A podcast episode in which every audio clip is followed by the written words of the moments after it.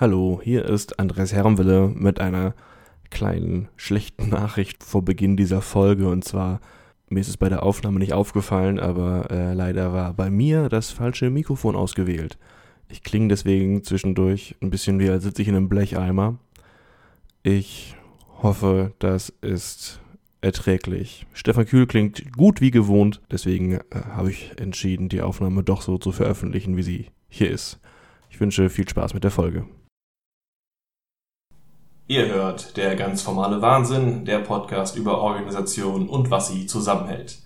Wir beschäftigen uns in der aktuellen Staffel mit der Rolle von Interaktion in Organisationen. Wir sind, wie üblich ich, Andreas Hermwille und Stefan Kühl, Organisationssoziologe an der Uni Bielefeld.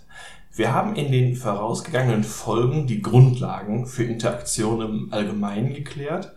Und jetzt wollen wir genauer darüber sprechen, welchen Ordnungen und Muster Interaktion in einer Organisation so folgen. Den Anfang machen wir, indem wir noch einmal auf die drei Seiten der Organisation schauen. Formalität, Informalität und Schauseite oder Fassade und diskutieren, wie dort Interaktionen jeweils zur Geltung kommen. Und wir beginnen bei formaler Interaktion und ich habe dazu eine, eine Anekdote mitgebracht, in der formale Interaktion sehr dienlich war für mich und ähm, das bringt uns mal wieder zur Bundeswehr. Ich spreche öfter über die, aber sie ist einfach eine super Kontrastfläche, an der man Dinge beobachten kann. Nach Ende der Ausbildung kommt man dann ja auch in den jeweiligen Stützpunkt, wo man dann seine Grundwehrdienstzeit, das war es zumindest bei mir, äh, absolviert. Bei mir war das das Flottenkommando das Interessante dort ist, da sind nur sehr wenige Mannschaftsdienstgrade eingesetzt, weil die Aufgaben, die da zusammenlaufen, vor allem strategischer Natur sind und das erfordert längere Ausbildung und tiefere Sicherheitsfreigaben. Also heißt das, Kapitäne stehen an jeder Ecke, aber Gefreite muss man suchen. Deswegen gibt es auch keinen Automatismus richtig dafür, Neuankömmlinge auf Mannschaftsdienstgradstärke abzufertigen. In anderen Stützpunkten kommen die zu Hunderten an wir waren da zu zweit. Und so wie wir im Geschäftszimmer beim Reinkommen angestarrt wurden, wussten die offensichtlich noch nicht einmal, dass wir überhaupt an diesem Tag kommen sollten. Aber das war für die Interaktion, die dann folgte, egal. Denn es gibt einen magischen Satz, der die Mühlen der Verwaltung in Gang bringt, und der lautet, melde mich wie befohlen. Wichtig ist dann noch einen Befehl mit zu haben, mit dem man belegen kann, dass man wirklich da sein muss.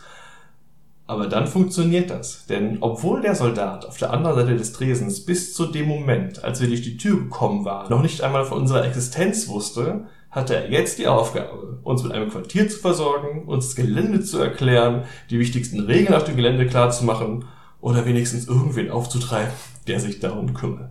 Das ist eine Menge unvorhergesehener Arbeit an einem schönen Montagmorgen, die man sich entspannt vorgestellt hat und würde das auf persönlicher Ebene passieren, hätten wir ihm sehr dankbar sein müssen um alles, was er sich denn gekümmert hat. So war klar, wir sagen zwar Danke, aber damit hat er sich auch erledigt und es war einfach nur seine Aufgabe, sich um uns zu kümmern. Herr Kühl, jetzt für Sie. Ähm, was würden Sie sagen, was wäre passiert, wenn wir die Kommunikation vielleicht persönlich verstanden hätten und wir tauchen am nächsten Tag wieder im Geschäftszimmer auf, um den Herrn Unteroffizier zum Essen einzuladen? Naja, jedenfalls, also äh, erstmal das, was ich interessant an dem Beispiel finde, ist, ähm, dass es scheinbar sowohl für ähm, Vorgesetzte als auch für Untergebene die Möglichkeit gibt, eine Interaktion als formal zu markieren. Normalerweise denkt man, wenn man über formal gerahmte Interaktionen spricht, an die Möglichkeit eines Vorgesetzten, einer Vorgesetzten zu sagen, das ist jetzt übrigens für mich äh, mit der Mitgliedschaftsfrage verbunden. Das muss jetzt gemacht werden, da gibt es auch keine Diskussion drüber, sondern ich verweise auf die Formalstruktur der Organisation und entweder betone ich das durch meinen Tonfall oder auch dadurch, dass ich bestimmte Formulierungen verwende. Und das Spannende jetzt an Ihrem Fall ist, dass Sie als Untergebene, als kleinste Einheit innerhalb dieser Organisation ähm, eben darauf hingewiesen haben, es handelt sich jetzt um eine formale Interaktion und dementsprechend möchten wir gerne auch formal behandelt werden. Und dann passiert genau das, was beschrieben worden ist. Äh, es muss eben wie eine formale Kommunikation behandelt werden und der die Person, die da den Bürodienst gemacht hat, ist eben dafür verantwortlich, dann eben darauf zu reagieren. Und das ist dann wie äh, eine schriftliche Interaktion. Es ist wie eine Anweisung, die schriftlich reinkommt. Sie muss eben entsprechend behandelt werden. Von daher finde ich das ein ähm, sehr schönes Beispiel, was nicht nur zeigt, dass man eine Interaktion formal ausflacken kann, sondern dass eben dieses Ausflacken auch durch unterschiedliche Positionen in der Organisation vorgenommen werden kann. Von oben, von unten oder auch von der Seite her. Von der Seite ist quasi auf, auf gleicher Hierarchieebene in die andere Abteilung was geben. In die andere Abteilung rüber, genau, wo man sagt, also normalerweise ist das eben ist häufig schriftlich, wenn gesagt wird, ähm, wir brauchen die und die zusätzlichen Zuliefererteile, äh, die sind jetzt hiermit formal angefordert, das kann man eben schriftlich machen oder das kann man mündlich machen und die müssen dann, obwohl eben die Hierarchie nicht eingebunden werden, trotzdem entsprechend des formalen Regelwerkes behandelt werden. Und das ist eben was anderes, als wenn sowas informal kommt und zum Beispiel die Abteilung sowas ablehnen könnte, weil es eben nicht in der Formalstruktur eingeschrieben ist. Es setzt ja voraus, dass alle verstehen, es handelt sich um formale Interaktion. Das ist in diesem Fall relativ einfach, weil also äh, es gibt wenig Organisationen, wo so deutlich markiert wird, dass man sich in formaler Interaktion befindet, wie indem man in, in Grundstellung ein Zimmer betritt und salutiert. Das passiert in Banken, Verwaltungen und Universitäten verhältnismäßig selten, außer man möchte sich über jemanden lustig machen. Wie stellt formale Interaktion sicher, dass sie als formal verstanden wird? Sie hatten schon Wortwahl angesprochen. Gibt es weitere Mittel dafür, sicherzustellen, dass alle wissen, hier sind wir gerade als Mitglieder? Ja, die, die, die, gröbste, die gröbste Variante besteht äh, sicherlich darin, dass ähm, man das in dem Text selbst unterbringt. Also man verweist auf eine bestimmte Vorschrift oder auf eine bestimmte Regel und markiert damit, dass man entsprechend behandelt werden möchte. Und eine andere Variante, und die ist dann eben äh, eleganter, ist, dass man das auch durch einen Tonfall markieren kann.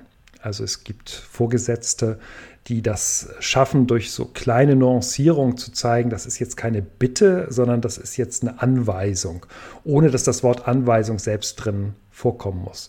Und das stimmt sicherlich, dass ähm, es bestimmte Organisationen, Bundeswehr, Polizeien, öffentliche Verwaltung, dass das Organisationen sind, die ähm, extrem elegant ähm, mit diesen Tonfällen arbeiten können. Also wo sehr, sehr genau markiert werden kann, gehen wir jetzt informal miteinander um oder gehen wir formal miteinander um.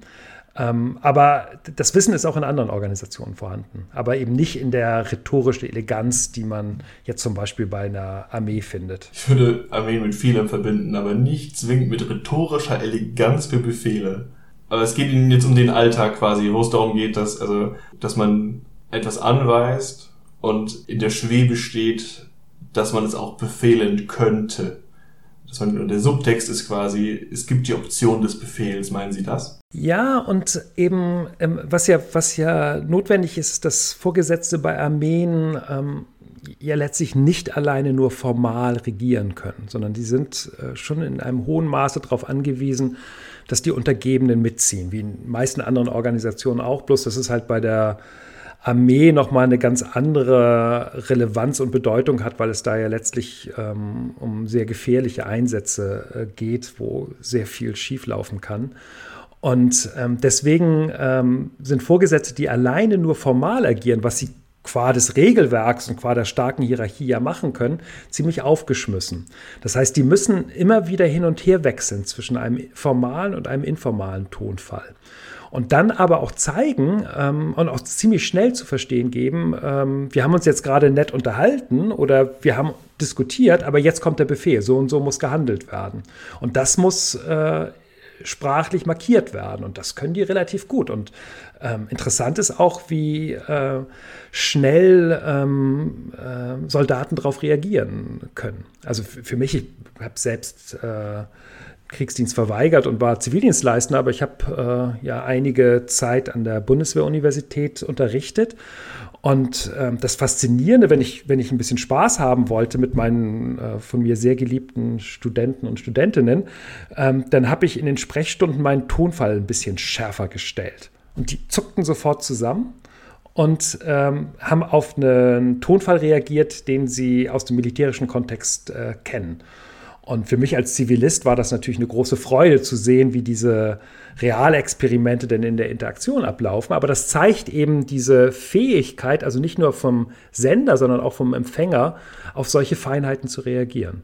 wie funktionieren diese, diese Umstellung von Nuancen dann erstens in weiß nicht, Banken, ähm, Logistikunternehmen und was sind die Möglichkeiten, die man jetzt von unten nach oben hat? Weil ich kann, ich kann nicht als Untergebener gegenüber meinem Chef mit einem schärferen Tonfall darstellen, dass ich von ihm gerade die, die Wahrnehmung seiner formalen Verantwortung erwarte. Nee, nicht durch einen schärferen Tonfall, aber schon durch den Verweis darauf, ähm, dass man gerne auf eine formale Kommunikationsebene zurückkehren möchte.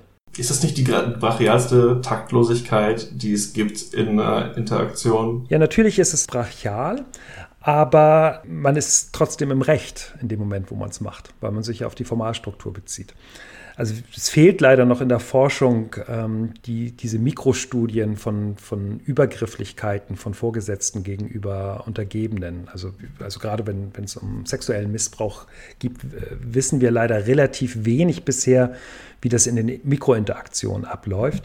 Aber man könnte argumentieren, dass ähm, dieses Verzögern des Zurückweisens von inadäquaten Avancen damit zu tun hat, dass die Person, die ähm, jetzt diesen sexuellen Übergriff äh, erlebt, in der, in der, Regel sind es Frauen, aber es gibt es natürlich auch bei Männern, ähm, dass die versuchen, sehr lange taktvoll noch darauf zu reagieren. Also mit indirekter Kommunikation zu zeigen, dass man das jetzt gerade nicht möchte, weil eben die, ähm, der Verweis auf eine formale Ordnung, das geht jetzt nicht, das dürfen sie nicht, ich befinde mich hier in einer Organisationsrolle, möglichst lange äh, vermieden wird. Also von daher würde ich Ihnen zustimmen und sagen, klar, ähm, es gibt sowas wie Takt, was es gerade eben Untergebenen lange Zeit schwierig macht, sich darauf zurückzuziehen. Aber in dem Moment, wo man es macht, äh, ist man formal im Recht. Und dementsprechend ist meine Vermutung, dass in einer ganzen Reihe von Fällen, in dem Moment, wo man das sehr deutlich mit Verweis auf die formale Ordnung oder auch auf eine Gesetzeslage macht, dass die Personen, die übergriffig sind, dass die das dann äh, zurückstellen formale Interaktion ist insgesamt gut für Taktlosigkeit geeignet, oder? Sie ist quasi dafür gemacht. Sie ist quasi dafür gemacht, dass man andere gegenüber, dass man sie kritisieren kann, dass man auf der, also dass man ihre Art, ihre Rolle auszuführen, dass man ihre Ergebnisse kritisieren kann äh, und dass man quasi das sagen kann, was un Personen, was unter Personen außerhalb von Organisationen quasi nie ginge. Das ist doch quasi die, die spannende Funktion von formaler Interaktion, oder? Dass man heftiger sich äußern könnte und taktloser, als man es persönlich kann. Ja, und gleichzeitig eben auch die Möglichkeit besteht, ähm, bis zu einem bestimmten Grade das nicht persönlich zu nehmen. Also beide ziehen sich auf eine Organisationsrolle zurück und sagen, ich gebe dir diese Anweisung jetzt als Vorgesetzte in einer Organisation. Und der Untergebene reagiert damit und sagt, ich finde das persönlich nicht gut, aber in meiner Organisationsrolle habe ich das verstanden und setze es auch entsprechend durch, ähm, dann besteht eben die Möglichkeit, durch eine Formalisierung der Interaktion sich als Person selbst zurückzunehmen und das eben nur begrenzt auch als Person zugeschrieben zu bekommen. Und das ist eben eine Sache, die steht nur in Organisationen zur, zur Verfügung. Das kann man in Familien oder in Freundeskreisen nicht in der gleichen Art und Weise simulieren, weswegen das da eben immer zwangsläufig, gerade wenn es um Konfliktsituationen oder um die Kommunikation von Unangenehmen geht, immer sofort eine stark persönliche Komponente hat.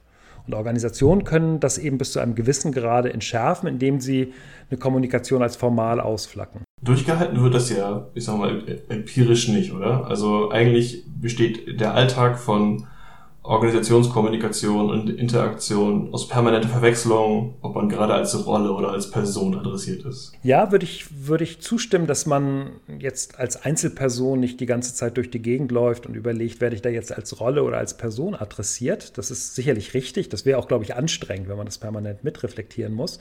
Aber das braucht man, glaube ich, auch nicht. Und zwar deswegen, weil man ähm, schon sowas wie ein, ein Grundgespür dafür hat, ähm, was sind jetzt Rollenbeziehungen rollenbezogene Erwartungen und was sind personenbezogene Erwartungen.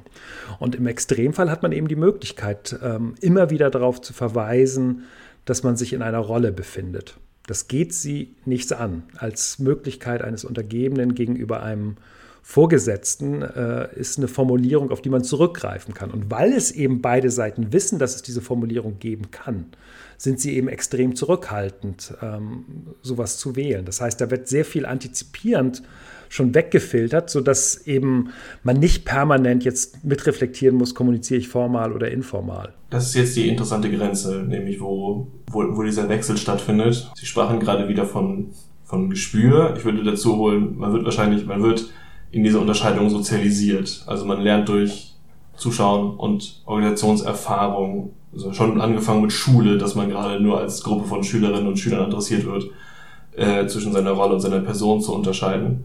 Und was mir gerade einfiel, als Sie davon sprachen, äh, man hat die Möglichkeit, personenbezogene Adressierungen zurückzuweisen, dass es ja organisationsspezifisch ist und dass Organisationen teilweise darauf setzen, dass man es nicht zurückweisen kann oder zumindest die, die Hemmung, diese Taktlosigkeit auszulösen, relativ hoch setzen. Ich denke jetzt an ja, typische Startup-Konstellationen, in denen man darauf, eigentlich darauf baut, dass Leute sich persönlich kennen und persönlich stärker interagieren als nur auf Basis von formaler äh, Arbeit. Denn wenn man nur formal arbeiten würde, dann würde man gar nicht alles schaffen, was man sich vorgenommen hat. Insofern kann man das ja gar nicht unbedingt verallgemeinern, dass formale Interaktion vor der vom Zugriff auf die Person schützt, beziehungsweise es kommt auf die Stärke der Formalität an, oder? Ja, ich, es ist eine Variable, klar. Also ich kann mir Organisationen vorstellen, in denen die ähm, Trennung zwischen Rolle und Person vergleichsweise schwach ausgeprägt ist. Also Startups ist ein Beispiel, ähm, Sekten wäre ein anderes oder ähm, könnte auch überlegen, ähm, die terroristischen Gruppierungen, Organisationen, die ich im Moment beforsche, wären, wären ein drittes Beispiel dafür, wo eben eine, eine Rollen Ausdifferenzierung nur begrenzt stattfindet. Aber da würde ich sagen, das ist eine, eine spezifische Organisationsform, die halt bestimmte Vor- und Nachteile mit sich bringt. Aber ähm, ein Großteil der Organisationen sind dadurch gekennzeichnet, dass eben diese Differenz zwischen Rolle und Person mitreflektiert wird. Und die Startups, äh, Sekten und Terrorgruppen sind ein Sonderfall, in dem eben die Rolle und Person sehr eng zusammenfällt und dementsprechend auch eine Trennung zwischen formaler und informaler Kommunikation ziemlich schwer fällt. Dann stellen wir uns mal wieder Banken und Verwaltungen vor. Wir haben eben davon gesprochen, wie man dezidiert klarstellt, äh, das ist formale Kommunikation. Ich adressiere Sie gerade als Chef ähm, und ich gehe in einen schärferen Tonfall, um darzustellen, das ist gerade eine formale Anweisung an Untergebene. Wie läuft die Gegenrichtung ab? Also wie, wie, wie schaltet man bewusst in, ich bin gerade privat hier, wir können uns ganz entspannt unterhalten? Ja, also der Tonfall von Ihnen ist jetzt vermutlich nicht ganz optimal dafür geeignet. Ein netter Versuch, aber vielleicht mit ein bisschen zu starker Rollendistanz ähm, markiert. Aber, aber genauso findet es statt also die eleganter bloß. Das heißt, äh, man fängt an durch die Körperhaltung, durch den Wechsel eines Raums, durch ähm, Ablegen von bestimmten Kleidungsstücken, ähm, durch äh, kleine Veränderungen in der Themenwahl zu signalisieren, dass ähm, das jetzt gerade keine formale Kommunikation mehr ist. Also man, man kann das wie durch so ein Brennglas sehen, wenn man einen Workshop hat, wo eben Personen aus verschiedenen Hierarchiestufen dabei sind, dann ist die Interaktion, die während der Workshop-Sessions stattfindet, stark noch durch eine formale Kommunikation geprägt, weil alle auch durch, durch die Sitzordnung und durch die formale Rahmung äh, die hierarchischen Unterschiede sehr deutlich wahrnehmen. Und in dem Moment, wo es dann in ein Pausengespräch geht, ist es ja nicht so, dass die Hierarchie dann vergessen wird. Das wäre völlig naiv. Aber man merkt, wie so leichte Umnuancierung der Kommunikation stattfinden und plötzlich äh, Möglichkeiten zur Variation äh, des Gesprächs existieren, die in diesem formalen Setting nicht ohne weiteres möglich sind. Und das sind dann so ganz kleine, kleine Zeichen, an denen man es erkennen kann. Körperhaltung, Kleidung, äh, Themenwahl, an solchen Punkten kann man das erkennen. Immer dann, wenn es darum geht, dass es kleine Zeichen sind, frage ich mich, wie man Mitglieder einnordet, wie sie mit, mit kleinen Zeichen nicht umgehen können. Und bei, gerade beim Wechsel zwischen formaler und informaler Kommunikation ist ja das Spannende, was Sie eben auch schon beschrieben haben, dass diese Wechsel oft extrem schnell und fluide sind. Und dass in, also quasi in einem Gespräch von drei Minuten ist, äh, der Anfang ist offene Diskussion, dann gibt's äh, 40 Sekunden formale Anweisung und danach fällt man wieder ins Entspannte zurück. Wie wird in der Interaktion sichergestellt, dass alle Beteiligten diese Sprünge mitmachen und nicht zum Beispiel plötzlich etwas, was informal als äh, kleines Geheimnis äh, für die Anwesenden geteilt wurde, nicht als formale Kommunikation verstehen und das nachher in der Organisation weiter verbreiten und dachten, es ist okay, dass alle wissen, Thorsten darf bei dem Projekt nicht dabei sein. Ja, also das ist sicherlich, sicherlich ein Spezialproblem, ähm, wo, wo man häufig dann auch ein direktes Ansprechen wählen kann, wo man auch sagen kann, das ist nicht dafür gedacht gewesen, sondern woanders für. Also das sind ja richtige Krisen auch in, ähm, unter Kollegen, wenn solche Sachen passieren. Ähm, interessanter finde ich, dass diese ähm, Erwartungsenttäuschung oder diese Brüche von Erwartungen, die äh, häufiger vorkommen, als äh, man es vielleicht denken mag. Also ich würde sagen, sie, sie, kommen sogar sehr, sehr häufig in Organisationen vor. Also die, der Bruch der Erwartung, dass man dachte, das war gerade. Ja, so, so diese, diese Ungeschicklichkeiten, dass man nicht spürt, äh, ist das jetzt formal oder in, ist es informal oder wenn man es nicht ganz so grob sehen möchte, ist es ähm, jetzt die, die richtige formale Kommunikation, die ich wähle, oder ist es die richtige informale Interaktion, die ich wähle? Da kann, also gerade weil das, weil das im Detail ja häufig um Nuancen geht, ist das ähm, so, dass man das sehr, sehr schwer ähm, direkt sanktionieren oder ansprechen kann. Also es ist ja nicht so, dass ein Kollege oder eine Vorgesetzte sagt, an diesem Punkt hättest du vielleicht deinen Tonfall etwas tiefer ziehen müssen oder hättest du ein ganz klein bisschen eine andere Haltung einnehmen müssen, sondern das sind eher so unmittelbare äh, Reaktionen. Also so, so, ein kleines Augen hochziehen oder ein kleines Zögern auf Seiten des Gesprächspartners, mit dem signalisiert wird, dass man gerade jetzt äh, die falsche Ebene für eine Interaktion gewählt hat. Und darauf wird ganz häufig unmittelbar reagiert. Also vieles von dem, was da stattfindet, ist indirekte Kommunikation. Man kann es gar nicht ansprechen und sagen, oh, habe ich jetzt gerade was Falsches gesagt, äh, wäre vermutlich ungeschickt, sondern man steuert dann aufgrund der Reaktion des Gegenübers sein eigenes Interaktionslevel wieder äh, ein und schaut, ob das vielleicht jetzt richtiger ist.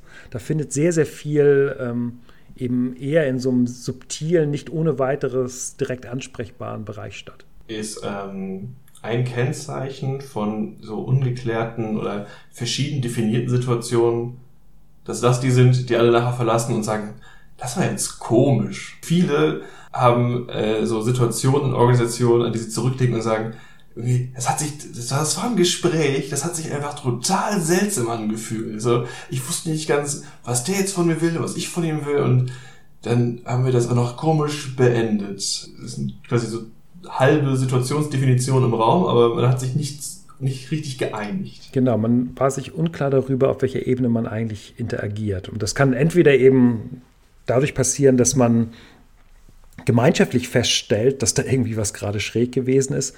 Aber häufig ist auch die Situation, dass man als Einzelperson rausgeht und irgendwie ein ungutes Gefühl dabei hat und denkt, was war da jetzt eigentlich genau? Und was ist da eigentlich gerade schiefgelaufen? Und ähm, das hängt kann einem sehr lange nachhängen. Das sind manchmal so Interaktionssituationen, an die man sich äh, Jahre später noch erinnert, weil das eben diese, dieses Unangenehme hat, dass man das Gefühl hatte, man hat sich auf einer falschen Interaktionsebene bewegt und das ist peinlich gewesen. Was definiert diese Peinlichkeit? So die, das Gefühl, sich selbst falsch verhalten zu haben? So das Gefühl, ich war jetzt der Elefant im Porzellanladen? Ich habe nicht, hab nicht erkannt, auf welcher Ebene gerade die Interaktion abläuft und habe unsensibel reagiert und mich dadurch blamiert. Und man kann es nicht mal ansprechen, ne? weil das ist ja, man kann nicht mal danach sagen, sorry, war ich gerade total dumm. Genau, also das ist, das ist eine, eine, Variante, die in den wenigsten Kontexten funktioniert. Also das setzt ja schon ein gewisses Vertrauen voraus. Also in informalen Situationen geht es besser als in formalen Situationen. Aber wenn man in formalen Situationen so eine fehlerhafte Selbstdarstellung direkt anspricht, verstärkt man das ja noch, sondern man versucht, alle versuchen einem ja dabei zu helfen, dass das jetzt kein Thema mehr ist. Und dadurch wird es aber auch noch unangenehmer, weil man eben keine Auflösungsmöglichkeit hat, sondern das Gefühl rausnimmt, dass das alle ziemlich schräg fanden, was man da jetzt gerade in der Interaktion veranstaltet hat. Wunderschönes Dilemma. Ähm, wir haben noch eine letzte Seite der, äh, der Organisation, auf die wir gucken wollen, und zwar äh, wie Interaktionen auf der Schauseite stattfinden. Ähm, ich habe als kurze Definition dafür mitgebracht, das ist quasi, dann geht es um Interaktionen, die sind für eine gewisse Form von Publikum gedacht und dafür die Erzählung, die die Organisation fährt, zu unterstützen. Das kann sowohl nach außen, also auf Nichtmitglieder gerichtet sein, oder halt auch auf die, auf die innere Schauseite und ähm, auf die, die Erwartungen, die man in der Organisation stabilisieren will. Ich dachte dabei an klassisch so Gespräche an Messeständen, man hat den Tag der offenen Tür und es kommen Besucher in äh, oder aber man äh, der der Vortrag, mit dem man Leute auf Unternehmensziele einnorden will. Oder, äh, jetzt wäre ich hier interessant, dass Sie dazu denken, was ist mit ähm, Exempel statuieren? Also vor versammelter Mannschaft Leute entweder für Fehler sanktionieren oder für gute Leistungen belohnen. Aber gezielt ist so setzen, dass alle es mitbekommen. Ähm, hier fand ich spannend, das ist ja gleichzeitig Formal- und Schauseite, oder? Ja, also wobei das letzte Beispiel, das würde ich noch in die interne Kommunikation in Organisationen reinziehen. Da würde man halt deutlich signalisieren, die Kommunikation, die ich jetzt aussende, gilt nicht alleine nur der Person, die sich da jetzt gerade falsch verhalten hat, sondern ich zeige, wenn irgendjemand anders in der Organisation das Gleiche gedenkt zu tun, dann wird er genau das Gleiche erleben.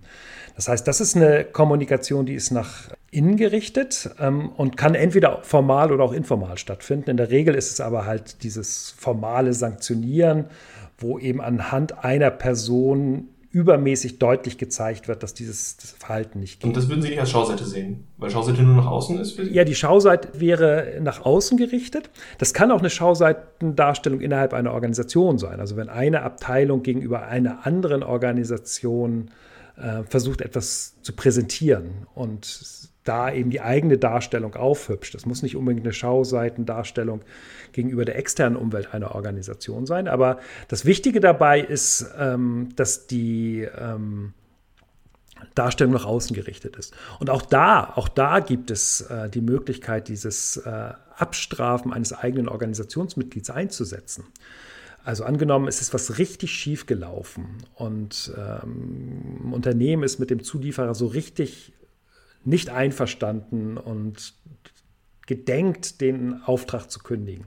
Dann kann es natürlich ein Instrument sein, dass die Mitarbeiter des Zulieferers da auftauchen und dann ein Mitarbeiter, eine Mitarbeiterin ausgeguckt wird, die dann eben im Beisein äh, des Kunden abgestraft wird.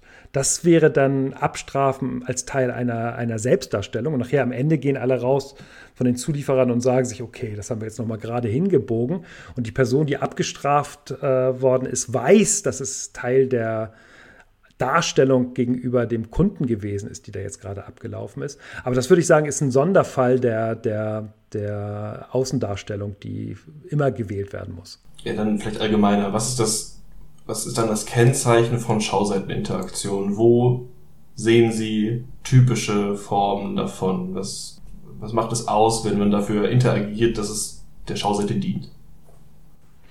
Das sind in der Regel immer geschönte, aufgehübschte Darstellungen, die dadurch entstehen, dass eben man extern nicht allzu starke Einblicke in die eigene Organisation, in die eigenen Überlegungen gönnen möchte.